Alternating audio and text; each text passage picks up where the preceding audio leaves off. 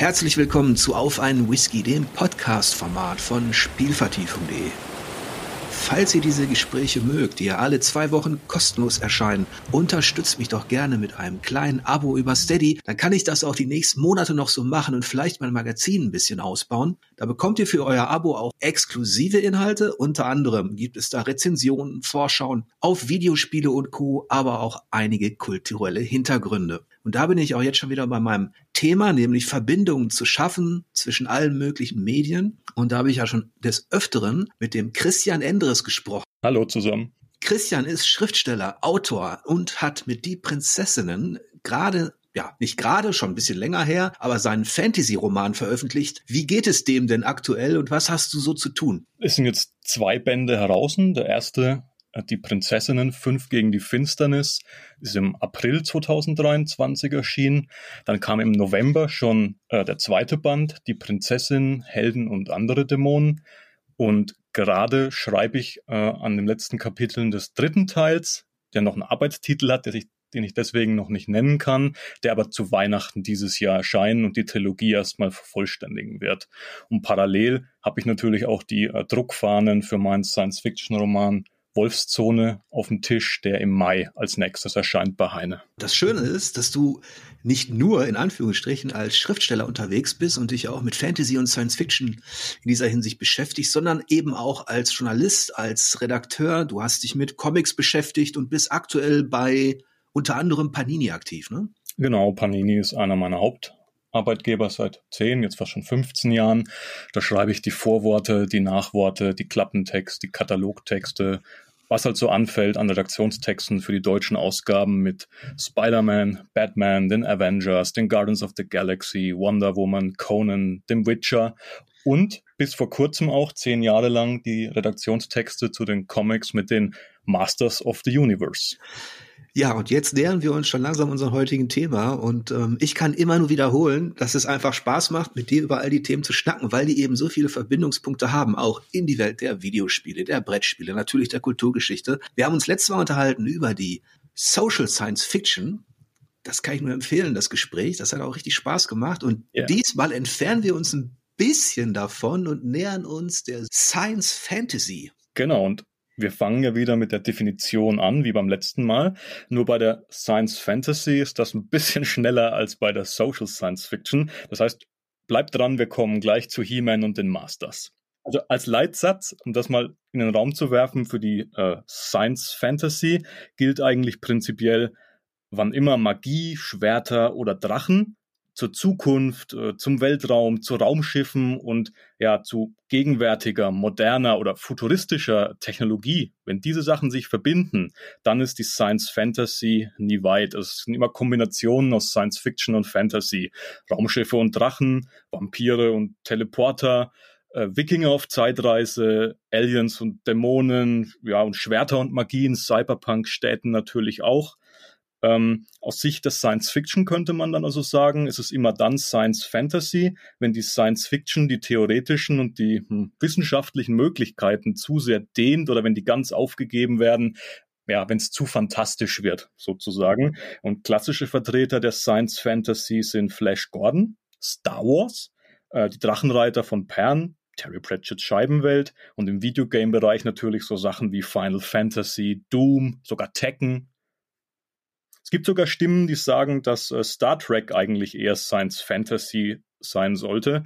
Aber das würde ich gerade im Vergleich mit Star Wars anders sehen. Also für mich ist Star Wars klar die Science Fantasy, weil du hast ja die, die Weltraumoper, aber du hast eben auch Magie. Und Star Trek ist dann doch für mich eher die klassische Science Fiction. Ich erinnere mich noch an einige hitzige Gespräche, die ich meist eher belauscht habe zwischen Trekkies auf der einen Seite und Star Wars Fans auf der anderen. Du musst in so beefigen Diskussionen einfach immer sagen, du hast Babylon 5 am liebsten, dann ist der Käse gegessen. ich habe mich jedenfalls damals nicht getraut, irgendwas von Masters of the Universe in die Diskussion zu schmeißen. Ich weiß nur noch, die Star Trek-Fans haben sich immer recht wissenschaftlich und technologisch gegeben und Star Wars so ein bisschen belächelt, weil das ja letztlich Schwerter im Weltraum sind und Magie. Mhm. Und im Laufe all dieser, dieser Debatten hin und her hm, habe ich mich dann mal ein bisschen damit beschäftigt und als es dann um diese Genre-Definition ging, hat ja Lucas, also George Lucas hat irgendwann gesagt, ähm, sein Star Wars ist keine Science Fiction, das ist Fantasy, aber eben auch eine Space Opera. Da kommen wir dem schon wieder näher, was du gerade formuliert hast. Ja, finde ich sehr gut. Das Einzige, was man immer beachten muss, ist, dass viele Menschen bei Science Fiction sofort an Star Wars denken, mhm. was aber damit zu tun hat, dass sie vielleicht eben nur das, den Oberbegriff des Genres sehen und dann sind Raumschiffe und Weltraum automatisch Science Fiction. Ja. Aber ich glaube, wenn man es so ein bisschen erklärt wie wir jetzt, dann, dann würden viele auch sagen, ah klar, da ist viel Fantasy drin, also ist dieses, dieses Kombination zum Kofferwort aus Science Fantasy für Star Wars eigentlich wie gemacht. Genau, und auf der anderen Seite gab es dann eben, also aus, aus der anderen Ecke kam dann äh, die Replik, dass Star Trek im Grunde auch ein klassischer Vertreter der Science Fantasy sei, weil ja eben all das Technologische dort, was an der Oberfläche ja zu sehen ist und ähm, eben gar nicht naturwissenschaftlich zu belegen ist und weil es auch im Star Trek-Universum, je nachdem, wo man sich da gerade aufhält und was passiert, dieses Übersinnliche und teils Magische gibt. Ne? Hm. Also von daher ist das, glaube ich, ein ähm, die Definition ist irgendwie noch gar nicht so richtig gefunden. Zumindest wenn es um Star Trek und ähm, die Fanbase geht, der beiden ja. großen ikonischen Franchises. Ähm, wir haben ja schon bei der Social äh, Science Fiction gesagt, dass aber auch die, die Schubladen nie zu extrem äh, betrachtet und befüllt werden müssen und dass die Übergänge auch fließend sind. Aber trotzdem dieses Schwerter und Magie im Weltall, Dämonen und Technologie, das ist einfach immer ein guter Hinweis. Hier ist Science Fantasy am Werk und Masters of the Universe mit seiner Mischung aus eben genau dem und Mutanten und Cyborgs ist es natürlich dann erst recht. Werden wir dann auch nochmal feststellen, denke ich. Genau, also ich habe übrigens kürzlich mein Amazon Prime, Prime Abo gekündigt. Wegen der Werbung? Richtig. Da habe ich absolut keinen Bock drauf. Ich fand das auch als Unverschämtheit und habe mich umgesehen nach, nach einem anderen Anbieter von Unterhaltungen. Bin dann sehr, sehr spät dann tatsächlich auf Disney Plus gekommen. Und das erwähne ich jetzt auch nur deshalb, weil ich damit auch sehr spät eingestiegen bin, wieder in die komplette Star Wars-Thematik. Ja. Also ich habe den Mandalorianer, der 2019 startete, jetzt zum ersten Mal angeschaut und der, der Ben ein guter alter äh, Kollege aus Redaktionszeiten, mit dem ich die Monatsvorschau auf Videospiele mache, hm. der hat mir empfohlen, ich soll unbedingt Andor gucken. Hm. Die erste Staffel.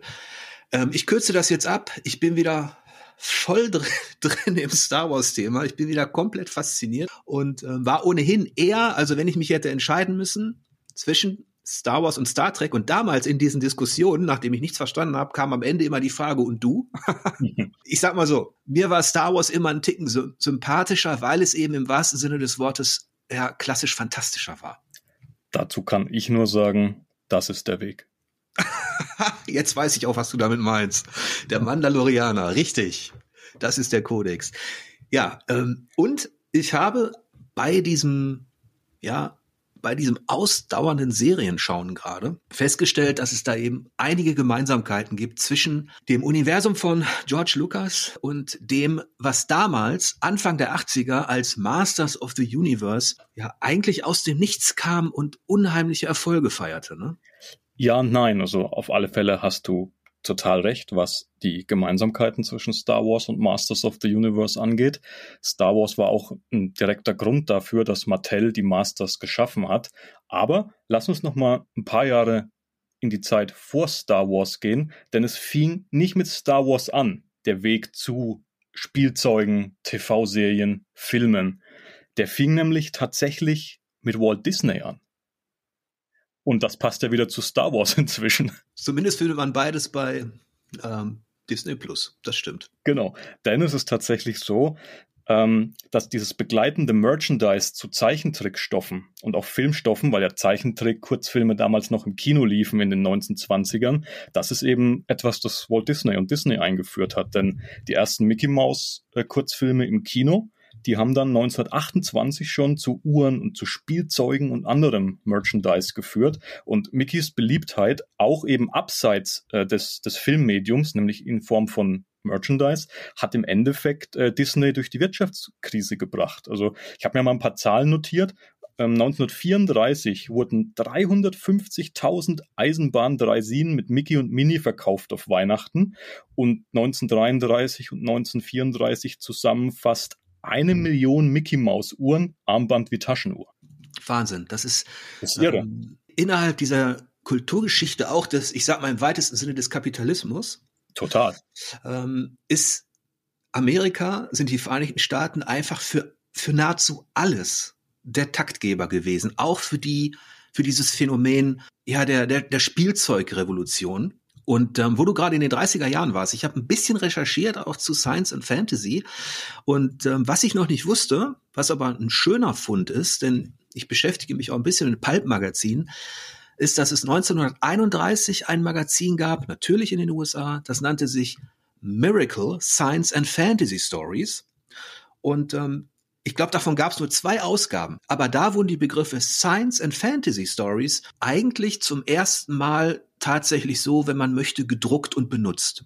Hm. Und ähm, das ist doch ziemlich lang her. Ich weiß, dass es dann Anfang der 30er ja auch losging in Weird Tales mit Conan ja. und so weiter.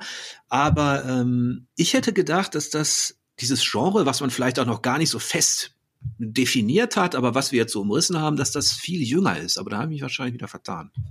Und dann hat es ja dann letztlich Flash Gordon und Buck Rogers, das waren Pulp-Helden, die waren in den Pulp-Magazines, die waren auch in den Kinoserials in den 20ern, 30ern, 40ern. Und die haben dann ja wiederum George Lucas zu Star Wars inspiriert in, seinen, in den 70ern.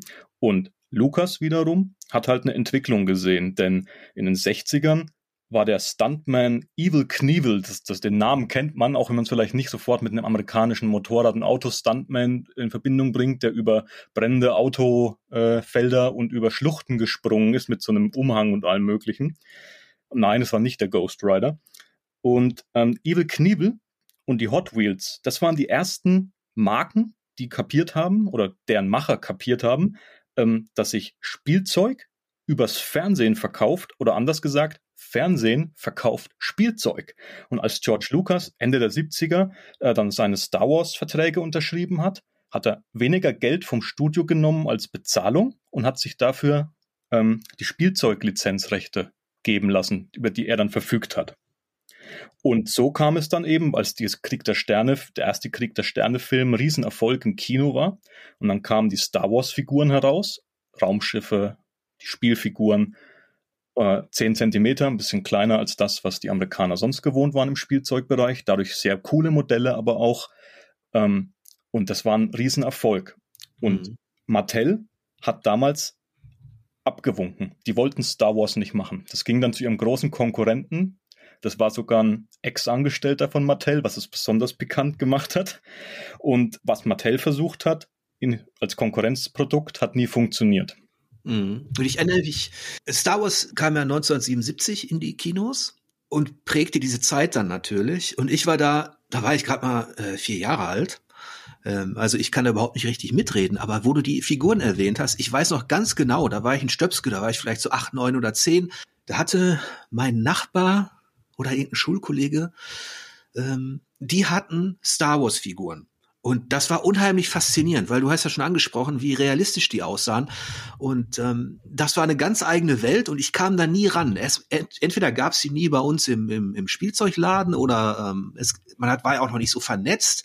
Ähm, das war so eine ferne Faszination, die ich nie selbst gesammelt habe, obwohl ich es cool fand. Und bei mir fing es dann tatsächlich erst an mit also mit den Actionfiguren, mit den Masters, die ich dann irgendwann Weihnachten, da reden wir jetzt aber über 83, 84, irgendwie sowas oder 85 sogar. Hm. Ich weiß es nicht. Irgendwann Anfang der 80er habe ich einen Schwung Masters-Figuren zu Weihnachten bekommen und war hin und weg. Kann ich verstehen. Bevor wir jetzt wirklich uns auf die Masters stürzen, gibt es noch einen entscheidenden Punkt. Das war das amerikanische Fernsehen, das sich ähm, in dieser Zeit auch noch sehr vor den Masters in der Star Wars-Ära auch sehr verändert hat. Zum einen hat die Regierung ähm, bisschen weniger Einfluss drauf genommen. Natürlich hat sich das Kabelfernsehen weiter verbreitet, ist in alle Haushalte vorgedrungen. Die US-Regierung hat ein bisschen weniger Einfluss darauf genommen, was die Regeln angeht, wie viele Minuten pro Kinderfernsehprogrammstunde Werbung sein dürfen für Spielzeuge, weil man natürlich schon gewusst hat, dass das sehr einflussreich ist. Und ein ganz wichtiges Ding dafür war zum Beispiel dann auch der, der klassische Samstagmorgen-Cartoon, der sich etabliert hat. Und dass der sich wiederum etabliert hat, geht nicht zuletzt auf die Flintstones, auf die Familie Feuerstein zurück zurück. Ähm, nämlich, die liefen ja eigentlich äh, zu Primetime ursprünglich. Das war ja eine, eine, animierte Sitcom für Erwachsene. Aber die Sender haben halt gedacht, nein, wir müssen unsere Programmplätze mit den Sachen füllen, die wir haben und haben Samstagmorgen Wiederholungen der Flintstones von abends ausgestrahlt. Und das haben Kinder dann geschaut und auch gemocht. Und dann wurde denen klar, hm, Samstagmorgen, die Kinder sind nicht in der Schule. Da ist eigentlich ein riesiges Potenzial, um Trickserien und dann auch Werbung für Spielzeuge zu machen. Und so sind wirklich von Walt Disney über die Familie Feuerstein, Pulp Magazines bis hin zu Star Wars und verschiedene Medien auch, also Pulp Magazines, das Kino-Serial, ähm, Spielzeug, Fernsehen, sind die wirklich Puzzlestück für Puzzlestück zusammengekommen, bis wir dieses Setting hatten, in dem jetzt die Masters of the Universe ab 1982, Anfang 1982, äh, so richtig steil gehen konnten. Es gab schon etablierte Trickserienkultur, äh, samstags, aber auch täglich in Amerika. Und hier haben die Masters dann natürlich äh, voll eingeschlagen. Aber auch wieder aufgrund von einem Misserfolg erstmal. Denn ähm, als Star Wars so geboomt hat, hat sich äh, Mattel gedacht, wir machen Spielzeuge zu Conan der Barbar, dem Film mit Arnold Schwarzenegger.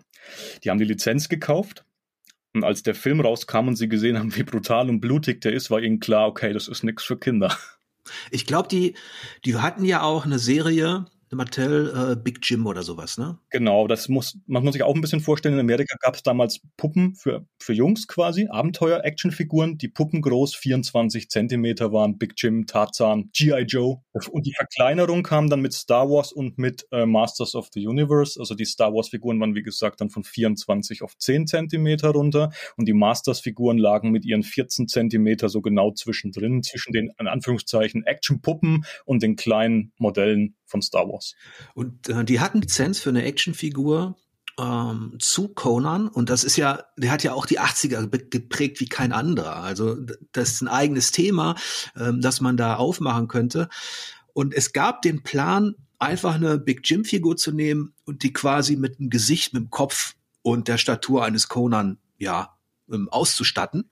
Aber wie du schon sagst, das war denen zu, zu brutal, was da ablief. Und die Zielgruppe, die anvisiert wurde für die Actionfiguren, waren ja in erster Linie Kinder. Und es gibt da noch eine interessante kulturhistorische Gleichzeitigkeit in dieser Phase, also Ende der 70er, Anfang der 80er. Ich hatte in früheren Podcasts schon erwähnt, die Gleichzeitigkeit von Dungeons and Dragons auf der einen Seite, also Pen and Paper wird geboren und die, das Aufkommen der Videospiele, des Heimcomputermarkts.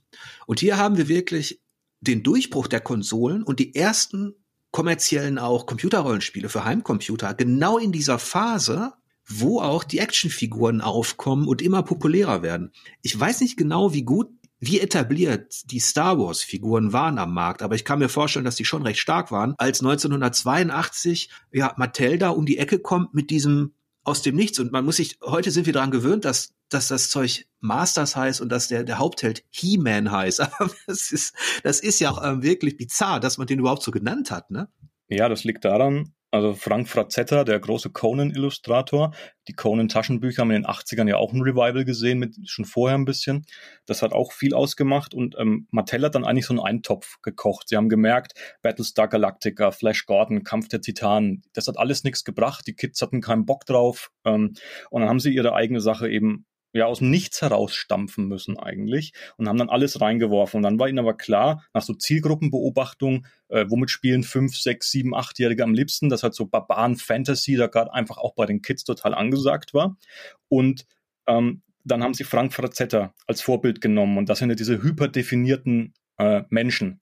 Dann hast du auch in den 80ern, auch durch Schwarzenegger natürlich, Bodybuilding war super beliebt. Und in einer alten Werbeanzeige für irgendein amerikanisches Fitnessprodukt stand mal, werde ein He-Man, also ein Ehemann sozusagen, der männlichste Mann oder ist ja echt Quatsch im Endeffekt. Und das hat den, den Designer äh, Roger Sweet von Mattel eben dazu gebracht, eine Figur, die schon vorhanden war, mit Ton zum Bodybuilder zu modellieren und dem so einen Fellumhang zu geben und eine Axt. Und das war so der Proto-He-Man und er hat ihn He-Man genannt und alle bei Mattel sagten, boah, das ist es. Das, da, da müssen wir weitermachen.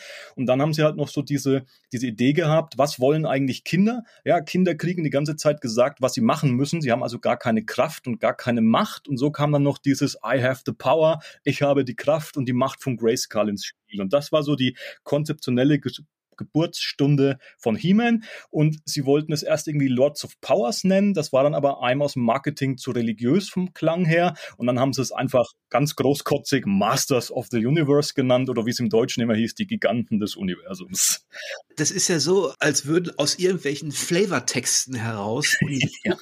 Universen gestaltet werden. Ich übertreibe jetzt ein bisschen, weil die hatten ja, und das ist ja vielleicht auch ein, ein Teil dieses Phänomens, was mich auch immer, was mich erst später interessiert hat, weil ich dachte, die haben sich bestimmt schon alle richtig Gedanken gemacht, aber es gab ja keine Lizenz, kein etabliertes Universum, keine etablierte Comicreihe, keine Fantasy, Science Fiction, nichts. Und ähm, der Spruch erinnert ja auch direkt eben an Star Wars und die Macht, ja. die ja so populär war. Und das ist aus, aus Marketing-Sicht und auch aus, ähm, ich sag mal, ähm, heute wird man sagen, das ist ein bisschen kulturelle Aneignung, ne? Könnte man und äh, Prince Adams und He-Mans Frisur ist ja auch klar von Prinz Eisenherz von Hal Foster geklaut. Ja. Und der Spruch ist, ähm, möge die Macht mit dir sein, ist Star Wars. Ja. Und der Spruch bei den Masters war, ich habe die Kraft bei der Macht von Grayskull. Richtig, so war's. Genau. Ich kannte das mal auswendig. Ist lange her bei dir, macht ja nichts draus. ist richtig lange her. Also, ähm, weil ich muss ja auch zugeben, dass ähm, wir sprechen gleich noch über die, diese, diese Erstfaszination der Actionfiguren, zumindest bei mir. Aber die liest dann auch irgendwann nach. Und ähm, das korrespondiert ja auch so ein bisschen mit der, mit der Geschichte der Masters. Die hatten ja, ja unheimliche Popularität. Also ich verkürze jetzt ganz kurz mal, die kamen 1982 auf den Markt in den USA. He-Man und Co. Die waren schon in Sachen Umsatz über dem, was man erwartet hat. 36 Millionen Dollar im ersten Jahr. Ja. Ohne Film und ohne alles. Im zweiten Jahr verdoppeln die das, 1983. Im dritten Jahr 1984 ähm, wird das Ganze im Vergleich zu dem ersten Jahr fast verdreifacht. Hm. 1985 sind die bei 250 Millionen Dollar Umsatz pro Jahr. Und 1986, wir reden jetzt über die Zeit, als der Amiga draußen ist, der Atari ST und so weiter, für die Videospieler da draußen, ähm, da machen die 1986 400 Millionen Dollar Umsatz mit Actionfiguren. Nur in den USA und wir sind inzwischen, und das in den frühen 80ern, ein Milliarden-Franchise, das in die ganze Welt exportiert wird, wohlgemerkt. Also bevor Videospiele überhaupt nur daran denken konnten, in diese äh, Sphären vorzustoßen, die sie ja heute besetzen, noch vor dem Film, ja. ähm, die heute normal sind, haben Actionfiguren, die ohne Lizenz gestartet sind, die einfach so erfunden worden sind, als jemand irgendwie nicht nur das, lass mich kurz zwei Anekdoten ja. erzählen, damit die Leute wissen, wie wahn, wahnwitzig das wirklich ist. Nur als Beispiel, Skeletor, so einer der, der große Schurke des Masters-Universums und schon noch einer der bekanntesten popkulturellen Schurken. Jetzt vielleicht nicht auf dem Niveau des Jokers, aber Skeletor ist, oder Darth Vader, aber nicht weit dahinter ist Skeletor. Und die Inspiration dafür hat der Designer, der Masters-Designer Mark Taylor, der eben so diese Frazetta-Optik so beschworen hat in seinen Zeichnungen, hatte der aus einem traumatischen Kindheitserlebnis, der war auf so einem, auf so einer Kirmes, auf so einem lokalen Karneval, und da gab es eine Geisterbahn, so, eine, so ein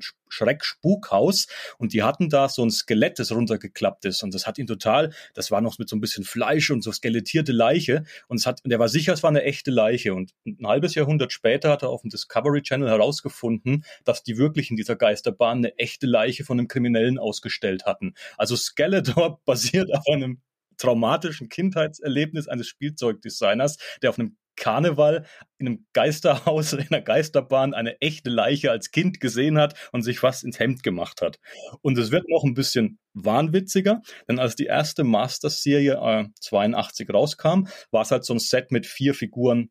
Das erste Set, vier Figuren das zweite Set, Castle Grayskull, und es sollte äh, drei Fahrzeuge geben. Das war so die klassische Mattel-Konstellation für so die Eröffnung von so einem Franchise im Actionfigurenmarkt. Und nach zwei Fahrzeugen, das waren He-Mans Panzer und He-Mans Flugzeug, ist denen das Budget ausgegangen. Die hatten keine Kohle mehr. Aber sie brauchten halt noch ein drittes Ding für die Spielzeugläden.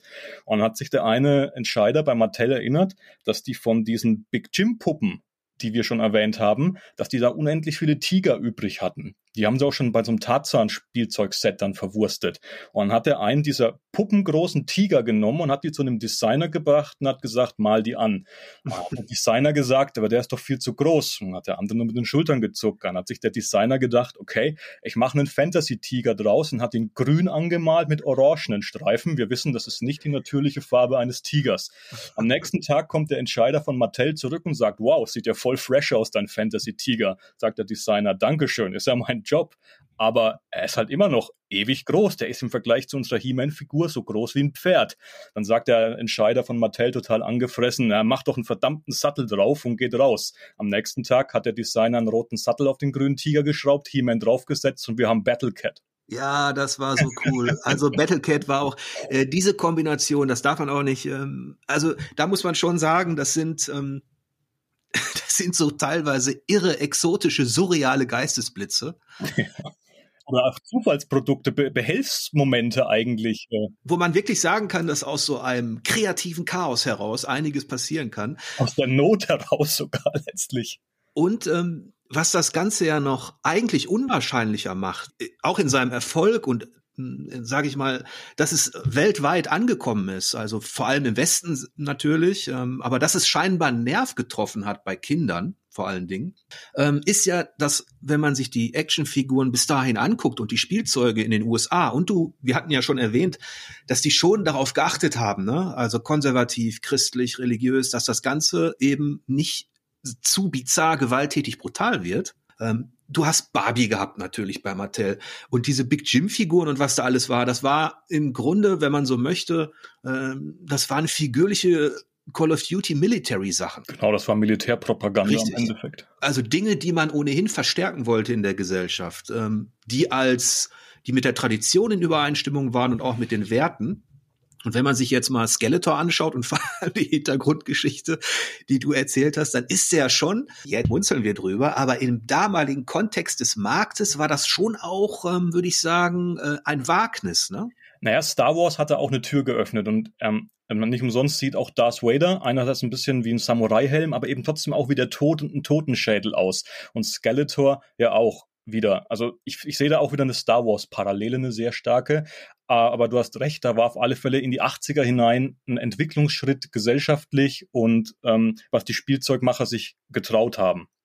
Ähm, sie haben ja auch dann, äh, Mattel hat er dann irgendwann auch gemerkt, weil du eben vorhin gesagt hast, es war das erste Mal, dass ein Actionfiguren-Franchise ohne Film gestartet ist. Und das hat sie dann ja auch vor Probleme gestellt, weil eben die ähm, Einkäufer von Toys R Us und anderen Spielzeugketten, die haben das ja präsentiert bekommen von Mattel, hey, das ist eine neue Serie, Masters of the Universe. Und natürlich haben dann diese Spielzeugverkäufer, die Einkäufer und Einkäuferinnen irgendwann gefragt, ja, aber es gibt keinen Film, so wie bei Star Wars, oder? Das ist ja das, was es erfolgreich macht und die Geschichte bei den Kids bekannt und beliebt macht. Und dann sind wir jetzt wieder bei so einem Zufallsgeistesblitz. Und der eine Entscheider bei Mattel hat dann mitten im Meeting gesagt, obwohl das noch nie entschieden war, noch nie angesprochen war, ja, wir legen Mini-Comics zu den ersten Actionfiguren rein, die die Story erzählen. Die habe ich gemocht, ähm, weil man hatte ja damals eben dadurch, dass es gab noch kein Internet und so weiter, man war noch nicht so vernetzt und wenn du die Figuren dann hattest und nicht unbedingt ähm, schon die Zeichentrickserie, ich weiß gar nicht genau, wann die in Deutschland anlief, ja, nicht nur das, du hattest ja auch in Amerika ein Jahr, wo die Masters da waren, ohne dass es die Zeichentrickserie gab. Also das war am Anfang das, das Source-Material, das Quellenmaterial tatsächlich. Ähm, und da hatte auch, äh, He-Man war nur ein Barbarenkrieger aus einem entsprechenden Stamm und hatte zum Beispiel noch nicht die Prince Adam Geheimidentität. Die kam erst äh, durch einen DC-Comic mit Superman, weil wo er bei Superhelden die Secret Identities und die dualen Identitäten eh floriert haben und durch die Trickserie. Und die Trickserie war natürlich der der Brandbeschleuniger, der hat, der hat dann alle, dass die Rekorde gefallen sind, lag an der Trickserie. Machen wir uns nichts vor. Und das kam eben auch noch im nächsten Meeting, denn der Toys R Us Einkäufer hat gesagt, hey, cool, dass ihr Comics macht, aber ihr sagt, dass äh, die Figuren für Kids ab fünf sind, ja, die können doch noch nicht lesen. Was machen denn die? Und dann haben sie gesagt, oh, wir machen zwei Zeichentrick-Specials, so ganz spontan. Und äh, Lou Scheimer von, von, von einem äh, Trickfilmstudio, der ganz viele Sachen gemacht hat in der damaligen Zeit, auch die Star Trek Trickserie und die erste, die Superman Trickserie in der Frühe, der hat dann zu Mattel gesagt, für das Geld von zwei so Filmspecials in Zeichentrickform kriegt ihr von mir äh, 50, 60 Folgen, eine ganze Staffel. Und das hat Mattel gemacht. Und der Rest ist, wie man so schön sagt, eigentlich Geschichte, denn die Masters of the Universe Serie, die war auch hierzulande, die war wirklich ein Phänomen fast noch mehr als die Actionfiguren, würde ich sagen. Also die haben sich gegenseitig sehr, sehr befruchtet. Ja. Ich erinnere mich, dass es am Anfang tatsächlich auch immer so Fragmente waren. Man musste ähm, sich selber viele Dinge zusammenreimen, wenn man jetzt nicht so tief drin war in diesen ganzen Geschichten. Und ähm, alle, die diese Figuren hatten, haben dann letztlich ihre, ja auch ihre eigenen Abenteuer erzählt und dieses, diese Fragmente, also du hast diese, diese kleinen Comics erwähnt, die bei den Figuren dabei waren äh, die hat man aufgesogen. Mhm. Also wie, wie heißen die Figuren, was können die, woher kommen die? Und man musste sich dadurch, dass man nur diese, wenn du so möchtest, kleinere Flavortexte hatte, mhm. musste man sich aus diesen kleinen Inseln die eigene Welt zusammenbauen. Und je mehr man natürlich hatte, je mehr Teile, je mehr Figuren, ähm, je mehr Fahrzeuge und die Burg und so weiter, ähm, desto kompletter, so hatte man das Gefühl, wurde das. Und das hat natürlich auch den Sammeltrieb so unfassbar angeregt. Ne? Das ist auch was, was man sich jetzt mit dieser ständigen Verfügbarkeit aller Informationen in tausenden von fanbetriebenen Wikipedias im Internet gar nicht mehr vorstellen kann. Nichtwissen hatte damals als wir noch jung waren, äh, hatte, hatte damals einen totalen Reiz. Eben dieses, nicht das ganze Big Picture haben, nicht jede Info, nicht jeden Querverweis verstehen oder sehen, sich das selber aneignen, zusammenreimen oder zusammensammeln und auch einfach nicht das ganze Tableau überblicken zu können, hat war unglaublich wertvoll, finde ich. Es hat die Kreativität befeuert, es hat so einen eigenen Ehrgeiz geweckt und es hat nochmal die Verbindung mit diesen Figuren und Universen stärker gemacht. Es hat sie nicht schwächer gemacht, sondern man hat sich intensiver damit beschäftigt, mit dem, was man hatte und hat es noch mehr aufgesogen und inhaliert. Und ich glaube, dadurch hat man diese Sachen auch stärker intus. Ich will jetzt nicht sagen, dass automatisch heutzutage eine gewisse Oberflächlichkeit durch das viele verfügbare Wissen kommt. Aber ich glaube tatsächlich, dieses fragmentierte Wissen, wie du es gerade dargestellt hast, hat einen ganz eigenen Reiz und ein ganz eigenes Verhältnis zwischen Produkt, Welt und uns Konsumenten als Kindern geschaffen.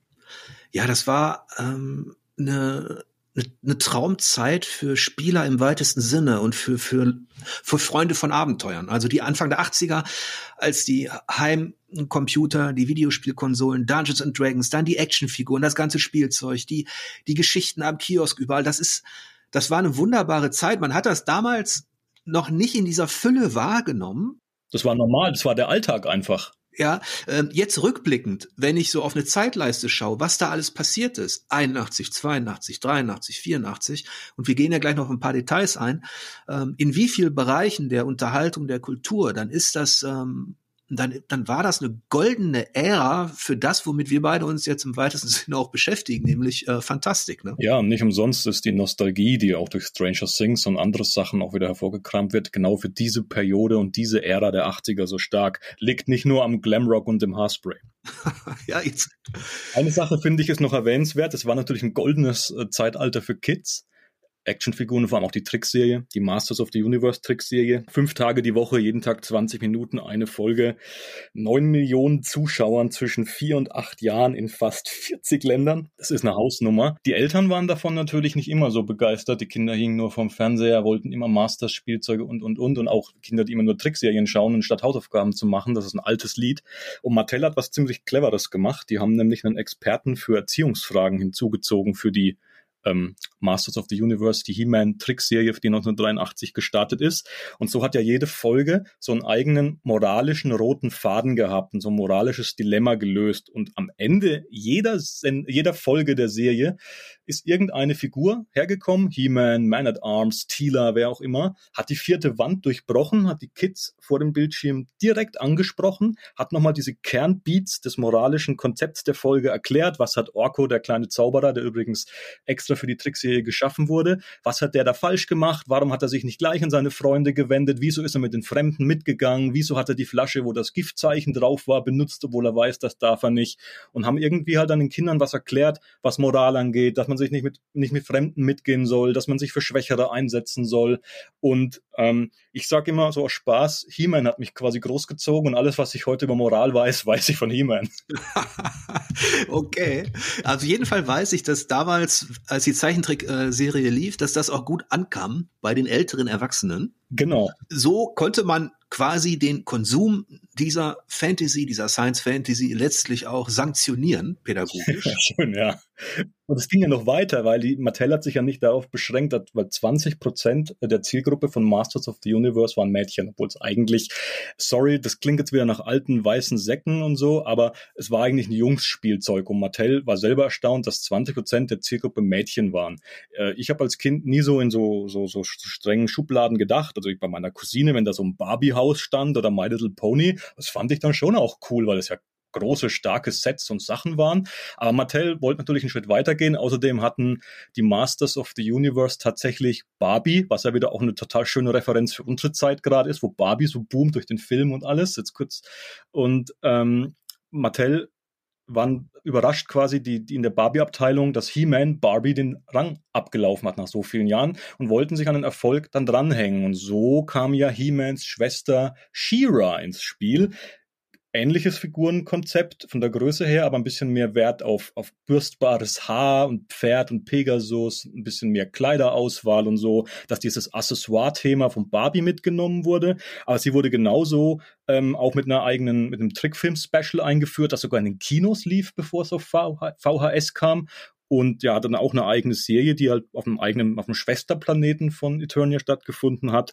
Und was ich immer so schön finde, äh, auch ein ganz wichtiger Popkulturmacher. Und wir, vorhin habe ich schon mal Babylon 5, Babylon 5 erwähnt. Das ist ja von Joe Michael Straczynski erschaffen worden. Der hat auch ganz viele Spider-Man, Superman-Comics und so gemacht, prägende. Ja, und der war einer der Hauptautoren von Masters of the Universe und von She-Ra am Anfang seiner Karriere. Ich habe zum Beispiel She-Ra hatte ich nicht ich weiß, dass es das gab, aber da hatte ich schon keine Figuren mehr, bilde ich mir ein. Also es fing bei mir ganz klassisch an mit He-Man, Merman, Man at Arms, Trapjaw, Skeletor natürlich, Castle Grayskull, Battlecat, all diese Figuren. Irgendwann habe ich gemerkt, äh, weil die auch so groß waren im Vergleich zu dem, was man sonst so gespielt hat, also Playmobil, Lego und mhm. so ein Kram, ähm, oder auch kleinere Miniaturen, die waren ja aus Plastik so, ähm, was es da so gab, ähm, die haben ganz schön viel Raum eingenommen. Also dein das, das Kinderzimmer, wenn man dann diese Burg hatte und ähm, so, so ein Dutzend Figuren, ähm, das war dann schon richtig, ähm, richtig voll. Wir haben dann auch immer gemischt. Also es gab dann auch, ähm, du hast Barbie erwähnt, ähm, die wurde dann auch manchmal entführt und hat dann, ähm, und dann gab es ja aber auch eine andere Vibe. Es gab ja Tila. Mhm die gab es ja initial meines Wissens, ne? Mhm, als, die war im ersten Set dabei, genau. Richtig, als weibliche Figur. Und ähm, das ging tatsächlich ein paar Jahre so. Weihnachten habe ich mir dann immer Masters of the Universe gewünscht und ähm, ich glaube, die letzte, der letzte Bereich, an den ich mich noch erinnere, der dazu kam, war Hordak. Mhm. Der ja ein She-Ra-Element war. Ah, dann war er doch, dann gehört er doch zu diesem Universum. Okay. Ja, das ist ein ja. She-Ra-Element. Genau, das war das letzte, was ich dann wirklich, ähm, wo ich mich erinnere, dass ich das geschenkt bekommen habe. Hordak und seine, seine wilden Schergen oder wie die hießen. Wenn du gerade schon im Erinnerungsmodus bist, dann lass uns jetzt mal einen ordentlichen Schluck Nostalgie trinken, denn ich glaube, um das, das Kapitel durchzustehen, brauchen wir das. Wie sind denn deine Erinnerungen an den Masters of the Universe Film von 1987? Oh, ähm. Also für alle, die ihn nicht kennen, das ist eine Realverfilmung. Äh, Dolph Lundgren, der hatte gerade den Bösewicht in Rocky 4 mit Sylvester Stallone gespielt, hatte die Hauptrolle als, als He-Man und ähm, die Handlung wurde vor allem in die Gegenwart der Erde der 80er verlegt. Und ja, es ist genau so trashig geworden, wie das jetzt klingt. Und ähm, man hat nicht die besten Erinnerungen, würde ich sagen. Ja, also das Jahr 1987 passt ja auch ein bisschen dazu, denn äh, wir haben über, ich glaube, eins, zwei, drei, vier, fünf Jahre des Erfolges gesprochen, innerhalb derer sich Masters of the Universe von knapp 35 Millionen Dollar Umsatz in den USA auf 400 Millionen steigern konnte. Und weltweit, du hast es schon erwähnt, gab es noch mehr, dann kommen wir auf ein paar Milliarden oder 1,5, keine Ahnung. 1987 war dann der komplette Bruch und dazu passt auch der Film. Denn auf einmal fiel der Umsatz von 400 Millionen auf sieben in den USA. Und genau in diese Phase kommt auch dieser unsägliche Kinofilm mit Dolph Lundgren. der nicht allein daran schuld war, dass das Franchise gefloppt ist. Also der Film an sich war ein Flop, aber der Hauptgrund war eigentlich, dass die jahrelang mit wirklich teilweise dämlichen Fi Nebenfiguren zu viel in der Breite die Spielzeugläden geflutet haben. Alle wollten eigentlich He-Man, Skeletor und ein paar Hauptfiguren und irgendwann war halt dieser Boom vorbei und dann waren die Läden voll mit obskuren Masters-Figuren, die sie sich teilweise im Suff ausgedacht hatten, die gestunken und geschleimt haben und Wasser gespritzt haben und die echt ein bisschen strange aussahen, selbst für Masters-Verhältnisse und die Spielzeugläden haben es dann irgendwann verramscht. Und eigentlich war da schon der absteigende Ast und da kam der Masters-Film raus. Vielleicht hätte es rumgerissen, wenn er so gut gewesen wäre wie der Conan-Film, aber er war halt leider echt nicht gut. Und es ist ein bisschen schade, denn er hat ein paar interessante ja, Side-Facts. Äh, ich aus meiner Comic-Beschäftigung kann dir halt erzählen, zum Beispiel William Stout, das ist ein ganz berühmter Comicmacher, der nicht nur so moderne Dinosaurier-Comics gemacht hat, der war halt der Chefdesigner und ein Konzeptdesigner und die Optik war ja eigentlich auch okay. Und sogar der große Möbius, also Blueberry, der in Karl, Atzach, äh, Jean Giraud, ihr wisst schon, also Möbius, der wirklich der französische Comicmeister, selbst der hat ein paar Designs zum Masters-Film beigesteuert. Aber das hat alles nichts geholfen. Der Film war echt eine Bruchlandung. Der Begriff Entwicklung, Transformierung, Wettbewerb, der passt auch gut in diese Phase, denn in dieser Zeit hatte ich mich schon recht distanziert von den, von den Masters. Ähm, ich hatte einen Amiga 500. Ich war komplett auf Videospiele fixiert. Ähm, es gab die Forgotten Realms. Es gab ein Wizardry. Ähm, Highlander lief im Kino. Solche Sachen. Also, die Fantasy hat sich, wenn man so möchte, auch weiterentwickelt in viele Bereiche, ist das klingt vielleicht immer so ein bisschen spießig, aber ist reifer geworden, anspruchsvoller geworden. Und ähm, innerhalb der Actionfiguren gab es ja auch Konkurrenz. Und da darf man nicht vergessen, dass eben, ich glaube, seit 1984 ähm, gab es bei Hasbro ein Konkurrenzprodukt, und zwar die Transformers. Mhm. Und die Transformers, ähm, der Begriff ist auch schön, weil eigentlich ist es auch eine eine Wortschöpfung des amerikanischen Marketings. Die haben sich gedacht, was passt da? Ähm, von Hasbro war jemand in Tokio auf einer Spielzeugbörse und hat da diese verwandelbaren Roboter gefunden, irgendwann Anfang der 80er und hat sich gedacht, hey, das wäre doch cool für den US-Markt. Und die haben Folgendes gemacht, mit all der Erfahrung, die du schon skizziert hast, die sind gestartet mit Marvel im Rücken, die Transformers. Und die hatten auf einmal eine gewisse Coolness. Das ist natürlich jetzt, da reden wir jetzt über Science Fiction ne, und sowas. Die hatten eine Frische und eine Coolness, die dann langsam, wie gesagt, die starteten 1984, da war He-Man noch bei 111 Millionen und noch gar nicht auf seinem Höhepunkt. Ähm, aber trotzdem waren das auch so die ersten Entwicklungen der im Wettbewerb bei der Konkurrenz, die dann natürlich auch dafür gesorgt haben, dass sich Kinder, dass sie einfach auch mehr Auswahl hatten. Ne? Ja, und die auch äh, ganz klar, ich meine, klassisch sind ja Autos für, für Kinder als Spielzeug, die Hot Wheels und so, die Matchbox-Sachen. Und da, da hat Transformers dann eigentlich aus mehreren Welten die Elemente zusammengeführt und noch diesen Verwandlungsbonus gehabt. Und das war einfach faszinierend dann auch. Und ähm, wahrscheinlich war es halt auch der Reiz des Neuen so ein Stück weit dann, weil es hat sich halt totgelaufen mit den Masters ein bisschen. Ne? Ich meine, es gab ja zum Beispiel noch, ich weiß nicht, hast du die Hörspiele gehabt? Die Hörspiele waren ja, die fand ich auch gut. Die waren ja richtig stark besetzt meines Wissens. Sie haben sogar die haben die nicht sogar die goldene Schallplatte gekriegt? Das kann ich dir jetzt nicht sagen, sie waren sehr erfolgreich, weil ich meine, Hörspiele, wir reden hier im Umfeld von Benjamin Blümchen und die drei Fragezeichen letztlich. Ja, es ist eh ein Medium, das in Deutschland auch schon immer sehr beliebt war. Eltern haben lieber Hörspiele zugelassen als Zeichentrick manchmal. Und ich meine, aus heutiger Sicht kann man sich das gar nicht mehr vorstellen, aber in den 80ern waren diese Lizenzprodukte noch so, ich sag mal, die Barrieren so weich, dass auf dem deutschsprachigen Markt eigene Comics und Hörspiele geschrieben und gezeichnet wurden. Also Hörspiele nicht gezeichnet, aber die Comics. Es gab also also Masters of the Universe Hörspiele. Die wurden von deutschen Autoren geschrieben, die wurden in Deutschland vertont, die sind nie auf Englisch oder in Amerika erschienen. Wir hatten exklusive deutschsprachige Masters of the Universe Hörspiele. Kann sich heute kein Lizenznehmer oder Geber der Welt mehr vorstellen, dass sowas erlaubt werden würde. Und witzig war, ähm, der Anti-He-Man, der ist in den deutschen Hörspielen äh, das erste Mal vorgekommen, wurde dann später in den USA tatsächlich eine Actionfigur und er kam auch in einem US-Comic über verschiedene He-Man-Inkarnationen vor und dessen Ursprung war exklusiv in einem nur auf Deutsch erhältlichen He-Man-Hörspiel. Ja. Völlig verrückte Nummer eigentlich. Und ähm, vielleicht ist das auch ähm, so ein bisschen die Schattenseite dieses dieses unglaublichen Erfolges, also dieser Potenzierung von Gewinnen. Und ähm, manche Entscheidungen waren richtig gut. Die hast du auch schon alle erwähnt, ähm, was die Konzeption der Figuren angeht, ähm, die Namensfindung, ähm, wo man sich denkt, hey, das ist jetzt vielleicht, ist also man hat das nicht, wie soll ich sagen, äh, verkopft äh, und, und auf ewig ähm, auskonzipiert, was manchmal auch ein Fehler sein kann, sondern man hat aus Bauchentscheidungen und aus, aus einem gewissen guten Gefühl heraus Richtiges ähm, entwickelt. Gleichzeitig hat der Erfolg aber auch dazu geführt, dass einiges an Trash entstanden ist und ähm, du hast den Film erwähnt, aber es sind ja auch, ich glaube, ein halbes Dutzend Videospiele gab es auch. Ja, das fing mit einem mit einem Arcade-Game, glaube ich, an damals, 83 schon. Ja. Äh, für, dann gab, gab auch ein Videospiel für Intellivision und Atari 2600. Das sagt dir wahrscheinlich mehr als mir. Ja, weil Mattel ist ja ähm, die Mutterfirma von, von He-Man und Co. Die hat 1980 auch das Intellivision auf den Markt gebracht. Das ist eine Konsole, die war eigentlich mh, hm, vom, vom Konzept her, wenn man die mit dem Atari VCS vergleicht, einen Ticken weiter die ging schon Richtung 16-Bit und die konnte eine gewisse räumliche Darstellung anbieten, ähm, was beim Atari VCS nicht so der Fall war. Und das war auch richtig cool, gerade für Sportspiele. Also die hatten, die hatten Basketball, Hockey und so weiter. Das sah richtig gut aus und Mattel hat versucht, äh, mit diesem Intellivision nicht nur Konsole, sondern eben auch Heimcomputer zu kombinieren. Es sollte einen Drucker geben und äh, was zum Andocken. Also richtig viel Material. Aber das Ding hatte zwei Probleme.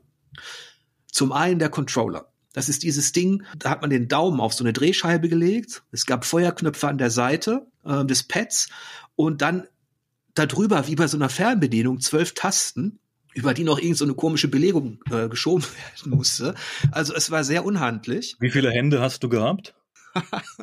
ja, also es war tatsächlich ähm, im Vergleich zu einem klassischen Joystick war das natürlich ein Problem. Und ähm, dann kam 1983 das erste He-Man Videospiel auf den Markt von Intellivision. Und das war tatsächlich, ich glaube, neben irgendeinem ähm, Spiel namens Burgerland, wo man tatsächlich Hamburger machen musste, das so ein bisschen riecht an Pac-Man erinnerte auch. Ähm, da war dieses, äh, da kam dieses, dieses Masters-Spiel, das war auch kommerziell eben aufgrund der Actionfiguren äh, gar nicht so unerfolgreich, aber letztlich äh, qualitativ nicht so gut. Und alles, was danach kam, war bis auf ein Arcade-Spiel, du hast es erwähnt, das konnte man noch so einigermaßen spielen, war einfach nur Schrott. Es gab auch ein Text-Adventure zum Beispiel, das nie besonders gut weggekommen ist in der Rückschau. Ich habe auch keine Erinnerung dran. Und das darf man vielleicht nicht vergessen, ne? dass ähm, das ist jetzt auch nicht der Grund dafür, genauso wenig wie der Film, dass es da plötzlich bergab ging auf einmal. Aber die Marke wurde auch relativ, ähm, ich würde mal sagen, oberflächlich wurde da äh, nach allen Seiten hin etwas verschossen, ähm, das eben auch keine Qualität mehr hatte und die Leute auch nicht mehr weiter binden konnte. Das hat Mattel ja auch selber gemerkt und deswegen haben sie ja 1989 und Anfang der 90er einen Reboot versucht. Und das, nachdem sie ja die gute Erfahrung mit der ersten Trickserie gehabt haben, haben sie dann versucht, mit einer neuen Trickserie The New Adventures of He-Man das Ding wieder herumzureißen. Das spielte dann tausend Jahre in der Zukunft. Das war ein sehr, ja, ferner, ferner Planeten, spaciges Setting. Die Fantasy wurde letztlich sehr zurückgenommen aus der Science Fantasy, um nochmal um die Definitionsfrage vom Anfang auch so ein bisschen mit einzubeziehen. Und ähm, es hatte, finde ich, durchaus seinen Charme. He-Man hatte halt plötzlich auch eine blaue, eng anliegende Hose und einen blonden Zopf, nachdem er sich verwandelt hatte und so. Und es waren ganz neue Figuren auf Skeletors Seite zum Beispiel dabei. Ähm, der Revamp hat nicht gezündet, sagen wir es gleich. Also es gab kein großes Revival. Aber ich muss sagen, für mich war das, also ich bin ja quasi ein Masters of the Universe äh, Schauer der zweiten Generation. Ich bin ja 86 geboren, also ich habe quasi dann die Wiederholungen und so im Fernsehen gesehen, also ich und als Kind. Und dann war eben also The New Adventures of He-Man, die neuen Abenteuer von He-Man wahrscheinlich auf Deutsch, ähm, war für mich das erste Mal als Kind, dass ich binnen kürzester Zeit so eine neue Inkarnation im selben Medium von einem Helden erlebt habe. Das ist ja jetzt total üblich, also Batman, Spider-Man, ähm, alle möglichen Franchises und Figuren werden ja gerebootet und, und haben zig Inkarnationen in einem Medium, in verschiedenen Medien. Aber bei He-Man, das war wirklich das erste Mal, dass ich so gesehen habe und dann auch als Kind erstmal checken musste.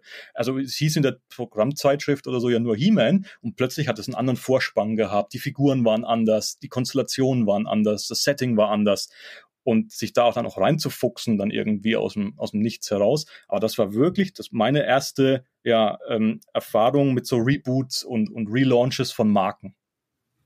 Und ich habe, ähm, da ging es bei mir schon in die andere Richtung, also so 89, 90 rum.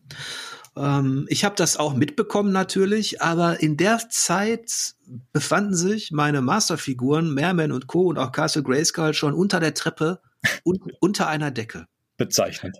Und ähm, ich war immer noch ein riesiger Fan von Fantasy, Science Fiction und Co. Wie gesagt, sowieso ein Videospiel-Nerd.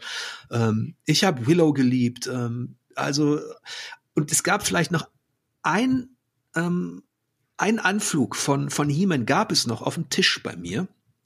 Ähm, und zwar in dem Tabletop, in dem Brettspiel Hero Quest. Da hat mich zumindest der Barbar, den man spielen konnte, der natürlich eigentlich eher an Conan erinnerte, aber der hat noch mal so genau dieses, der muskulöse Held, der als Tank in der vordersten Reihe steht. Das hatte ich immer bei den Castlevania Games auf dem Gameboy. Das Ja. ist mir ein Gefühl auch.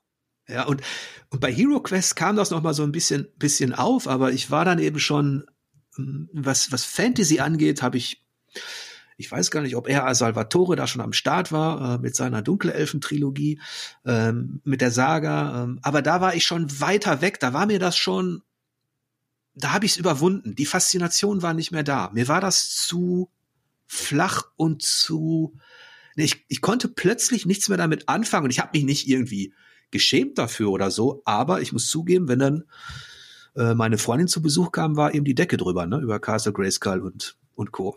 Du bist den Master sozusagen entwachsen. Ja, das klingt jetzt, jetzt mit 50 klingt das wieder so, so, un, so unfair. aber, aber, aber ich konnte die Franchise dann auch nicht mehr wirklich packen. Ähm, da hast du vielleicht den Vorteil, dass du, ähm, dass du da noch mal äh, so ein bisschen frischer abgeholt worden bist.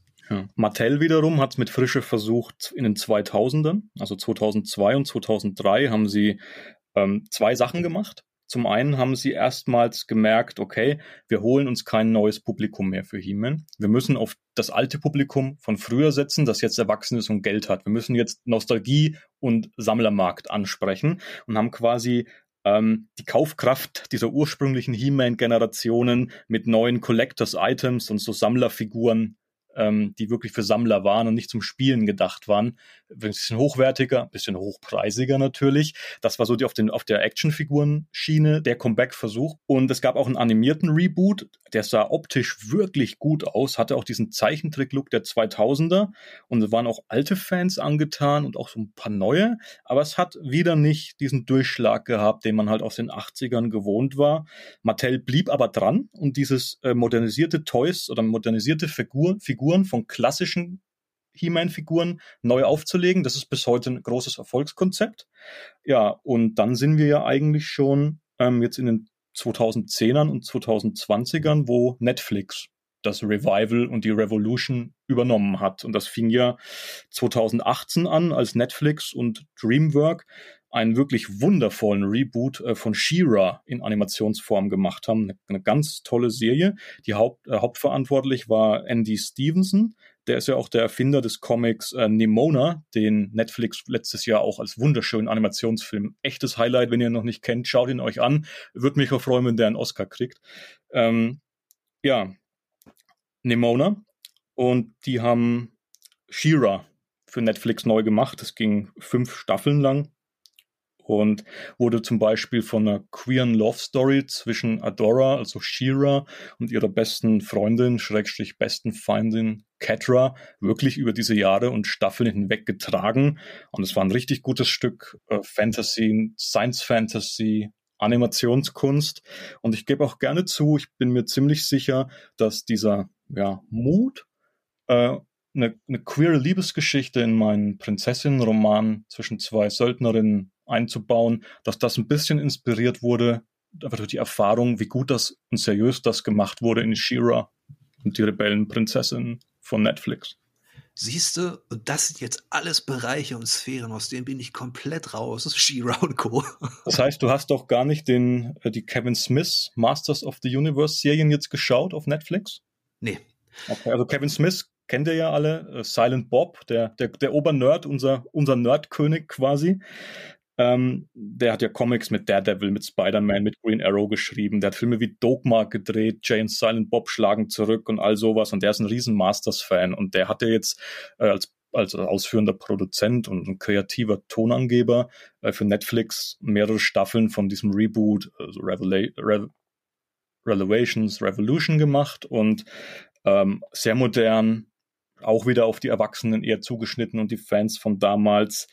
Ähm, sehr feministisch, was überhaupt kein Problem ist. Was eher das Problem dieser neuen Sache ist, hat so ein bisschen dieses Kevin Smith-Problem. Es muss immer höher, greller, schneller, mehr, weiter sein. Er versucht sich mit jeder Staffel so ein bisschen zu toppen und er hat auch ähm, du hast deine Figuren unter der Decke in der Kiste versteckt. Er hat sie, glaube ich, nie versteckt und hat jetzt diesen riesigen äh, Sandkasten voller Spielfiguren und hat das Gefühl, er muss sie alle rausholen. Und deswegen ist die Serie zwar cool, aber auch echt immer mal ein bisschen over the top und noch einen drauf und jetzt wird Skeletor noch mal zum Cyborg und also immer ein bisschen too much eigentlich. Ich denke schon, es ist so ein bisschen wiederbelebend und es ist auch cool zu gucken durchaus, aber es wird wieder nicht dieser, dieser Masters Revival Initialzündungseffekt sein, den man sich erhofft. Das siehst du ja auch daran.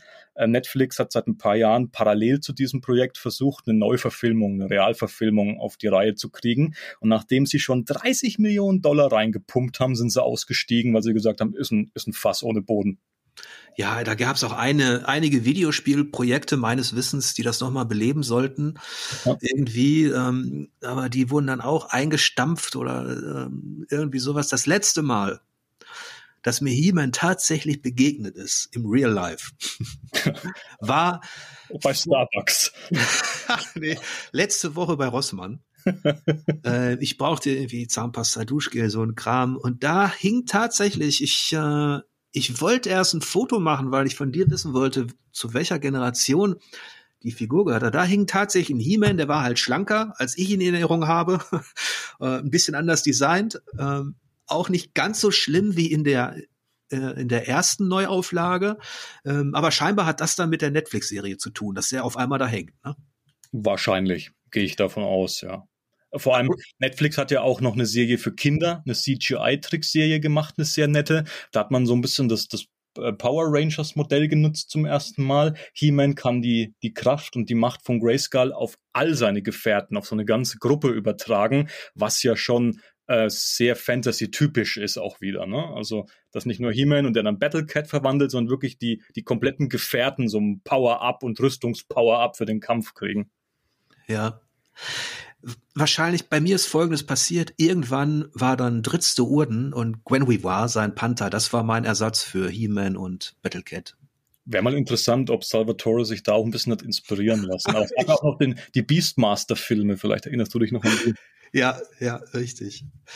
Ja, also das ist, ähm, so geht's einem ja oft, ne? dass, dass Dinge, für die man mal brannte oder für die man so eine Leidenschaft hatte, dass die dann irgendwann einfach vergehen.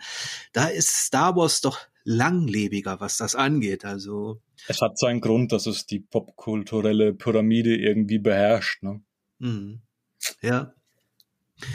Eine Sache ist aber auch noch interessant, also über die Jahre, wir haben ja schon gesagt, ich habe am Anfang die ganzen äh, DC-Comics der 2010er für Panini zu Masters of the Universe betreut. Da waren ja dann echt auch bekannte Leute dabei, also zum Beispiel ähm, äh, James Robinson hat was gemacht, Keith Given, der Lobo-Erfinder, Pop Mann, ganz guter Zeichner, äh, Dan Abnett, der auch ganz viel Warhammer gemacht hat und die Original, also den modernen Gardens of the Galaxy geprägt hat und später haben auch äh, Rob David und Lloyd Goldfein, die bei Mattel die Creative Directors von He-Man sind, Comics geschrieben. Und es war auch so ein, auch wieder so ein eigenständiger Reboot in diesem DC-Comic-Universum, sowohl von He-Man als auch von She-Ra. Und das war miteinander verknüpft. Und es war auch schon bei den Fans äh, ziemlich beliebt, muss man sagen.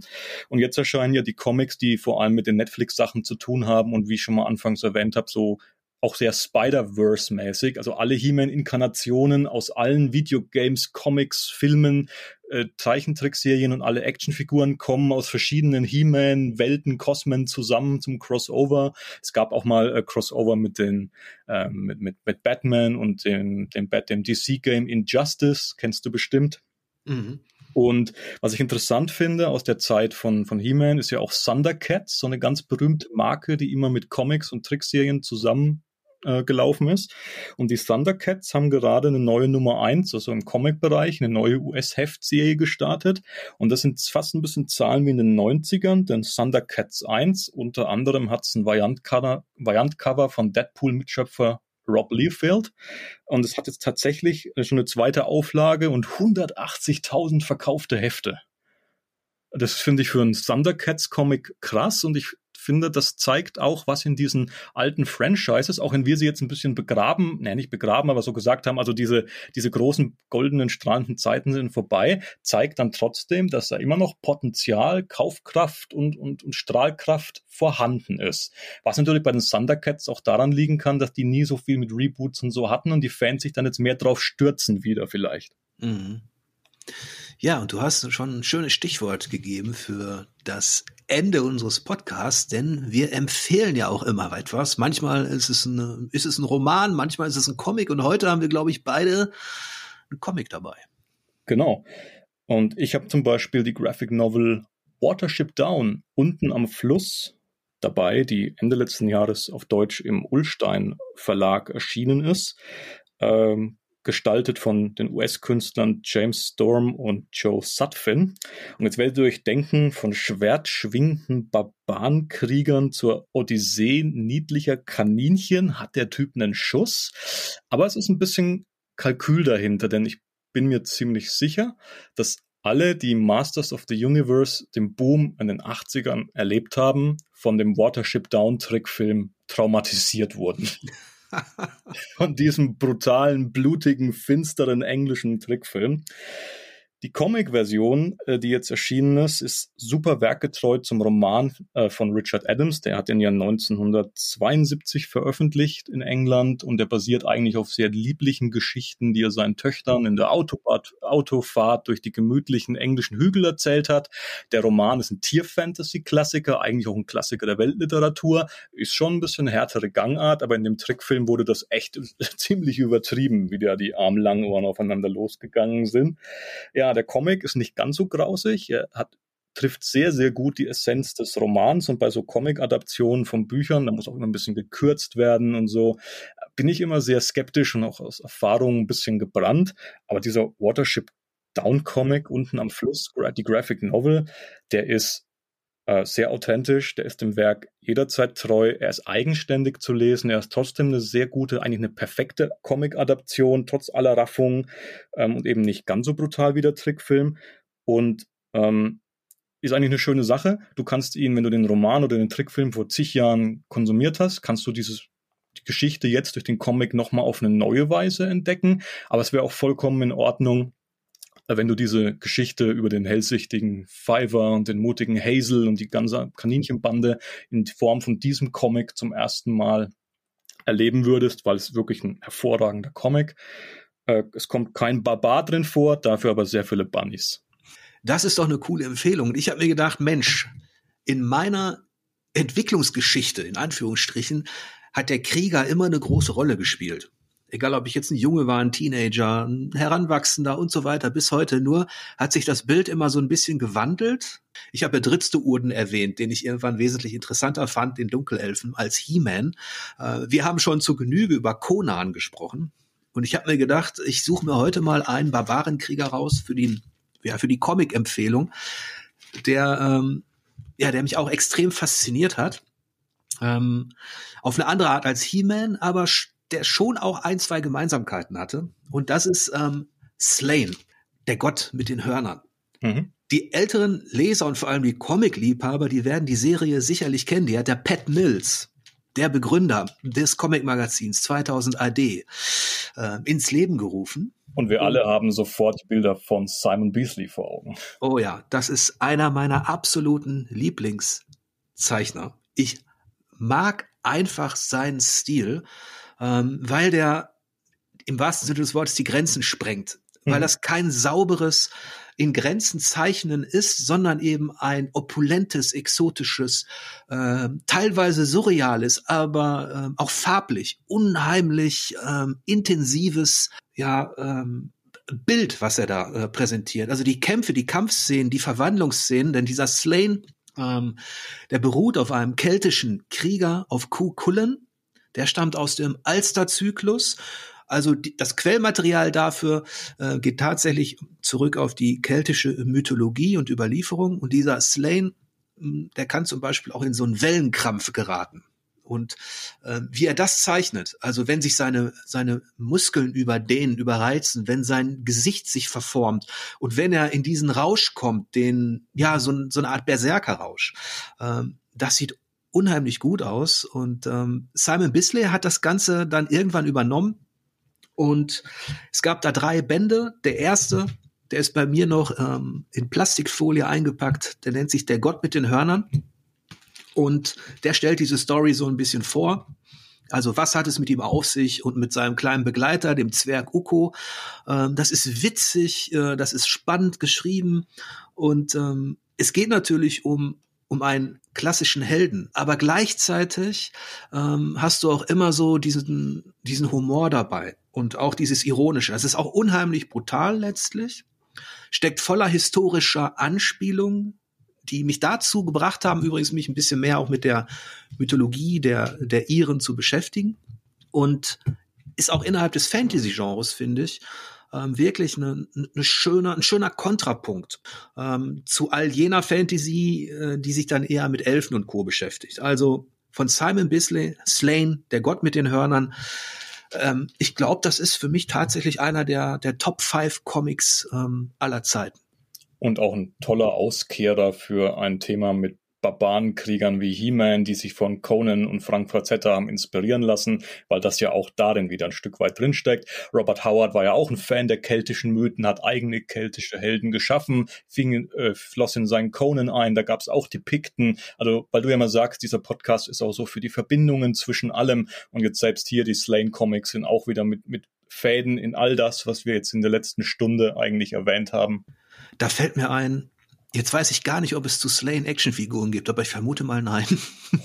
ich glaube es eigentlich auch nicht, weil ich das jetzt nicht so als britisches, ähm, ja, britische Sachen mit Actionfiguren weiß ich nicht, aber vielleicht täuschen wir uns auch, denn die Transformers Comics waren zum Beispiel bei Marvels britischem Ableger Marvel UK sehr, sehr groß, bevor sie auch so in Amerika richtig groß waren. Ja, weil da hätte ich wieder Bock drauf und ich sag mal so, meine mein Interesse oder meine Faszination an Actionfiguren, die ist auch nie ganz veräppt. Ähm, die hat sich dann nur übertragen auf bestimmte Videospielserien und wenn es da dann mal Figuren der Helden gab, dann habe ich die auch sehr, sehr gerne gesammelt und aufgestellt. Ähm, die sind dann natürlich nicht so mobil wie die He-Man-Figuren, die ja auch ähm, ja, das war auch eine Innovation, die wir wahrscheinlich gar nicht erwähnt hatten. Ähm, die waren ja über diese Gummibänder hm. so clever verzahnt, dass man mit denen auch, ähm, ja, dass man die eben auch verbiegen konnte und so weiter und die sind dann wieder zurückgeschnellt in ihre Ausgangsposition. Die waren eigentlich dynamischer als Wrestling-Figuren. Richtig. Das hat damals auch Spaß gemacht und hat auch dazu beigetragen, dass die, ja, die, man konnte sie sehr gut hinstellen, positionieren und mit denen auch so ein bisschen rumkämpfen.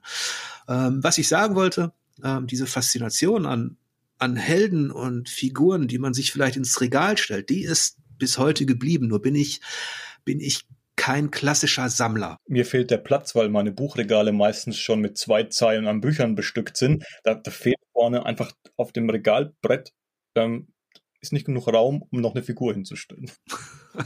Ich bin da auch sehr, sehr, sehr wählerisch. Das letzte, also die, äh, der letzte Neuzugang bei mir im, äh, im Regal ist Melania aus Elden Ring. Hm? Die steht ganz weit oben links mit ihren beiden Schwertern und ähm, hat da einen Ehrenplatz. Ähm, Ah, ja, ich, also ich habe jetzt das letzte, was ich mir gekauft habe, war so eine klassische äh, Version der ersten, so eine Neuausgabe der ersten Turtles mit den roten Bandanas und den grimmigen Gesichtern. Und Simon Beasley, weil du gerade gesagt hast, ist ja auch ein bisschen Kevin Eastman, Peter Lurt-Style von den Turtles-Schöpfern. Passt ja auch wieder gut zusammen. Ja, ich sehe schon, wenn wir jetzt hier weitermachen, dann haben wir gleich wieder ein neues Thema und ich würde sagen, wir brechen lieber ab an dieser Stelle. Du musst ja jetzt eh nach Slane-Figuren googeln. Richtig. Nicht, dass ich was Falsches erzählt habe. Das wäre auch peinlich, wenn es da tatsächlich schon seit ein paar Jahren eine Serie gibt. Und du hast keine. Nee. Ja, also, ich hoffe, ihr da draußen hattet ähm, genauso viel Spaß mit diesem Gespräch wie wir beide. Und ich wünsche euch am Ende wie immer lange Spielzeit, angenehme Bosse. Bis demnächst.